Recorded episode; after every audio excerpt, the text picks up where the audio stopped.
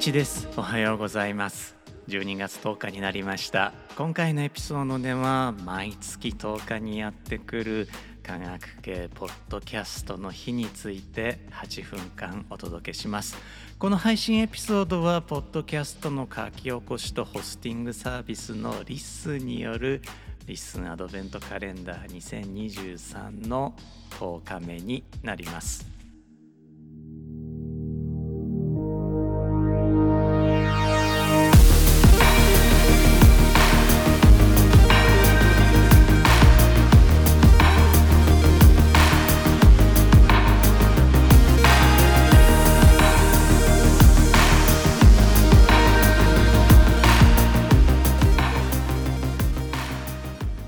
改めまして1です。このエピソードは2023年12月9日に収録しています。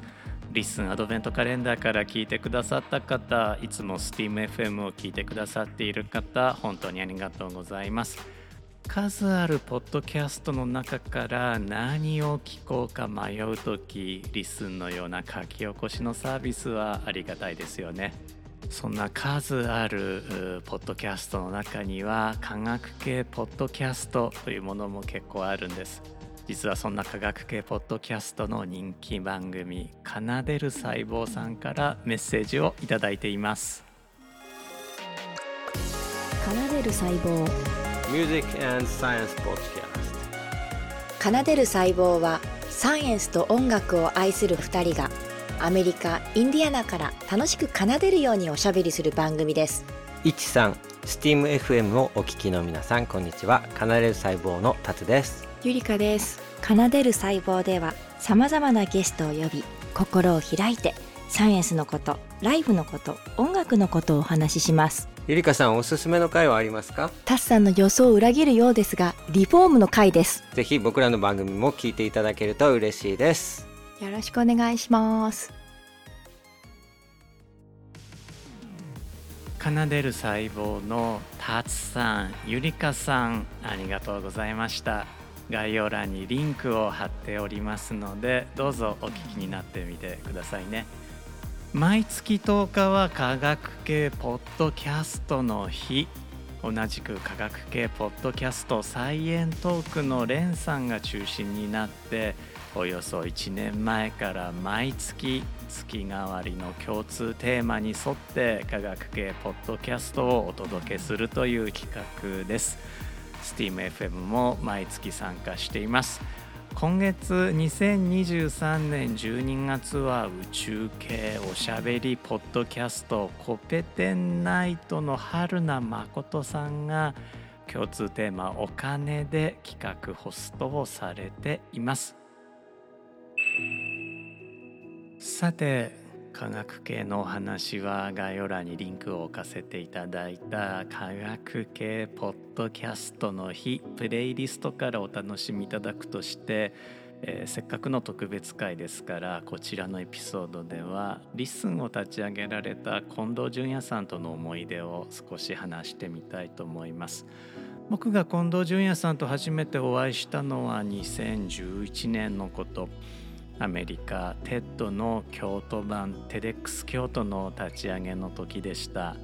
当時立命館大学准教授だったジェイ・クラパーキさんと純也さんが共同ファウンダーとしてテデックス京都を立ち上げられて僕もお手伝いを志願して会いに行ったんですね。当時の純也さんは株式会社ハテナ創業者として経営に大忙しでした。タクシーに飛び乗るという比喩表現があるのですが純也さんは文字通りジャンプしてタクシーに飛び乗っていました。後にも先にもあんな方は見たことがないです。最初のフルカンファレンスとなった TEDx 京都2012の第1セッションでは司会もされて作家の平野啓一郎さんの紹介もしてくださいました。その後僕は長崎に引っ越したのですが彼が始められた TEDx 活動を勝手に引き継いで電波の入らない山奥だったり電気のない無人島だったりでイベントをしてきました。また質問サイト Quora であったりこうして LISTEN でつながったりといくつもご縁をいただいています。ところで自動車による長距離移動が多いアメリカではオーディオブックやポッドキャストを聞く人がとても多いと伺っているんですがこうして日本でもポッドキャストが広まっていくのは我々ポッドキャスターにとって、えー、嬉しいことです。それに僕自身リスナーとしても企業や大学の科学者たちの声を直接聞けることは貴重な体験になっています。僕は Apple Podcast の科学カテゴリーをブラウズして番組を見つけることが多いのですがリスンの検索機能を使って見つけることもあります。ほんと便利な時代になりましたよね。あとですねもしこのエピソードを聞いてくださっている科学者の方いらっしゃれば是非ポッドキャストを始めてみませんか？声だけなので YouTube よりもハードルが低いですしこうして書き起こしサービスを使うと文字にもなりますから科学プロモーションとしてかなり効果的だと思います。もちろんニュースレターと両方するのはもっとおすすめです。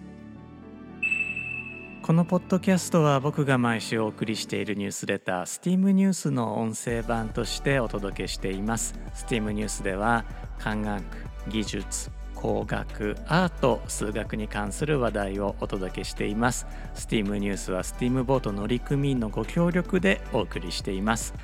今回も最後まで聞いてくださってありがとうございました。今回の特別編はメイリンの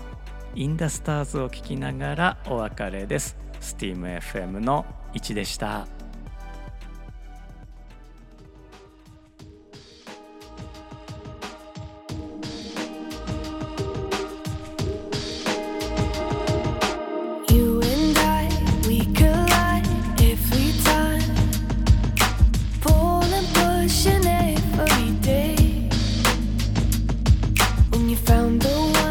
can't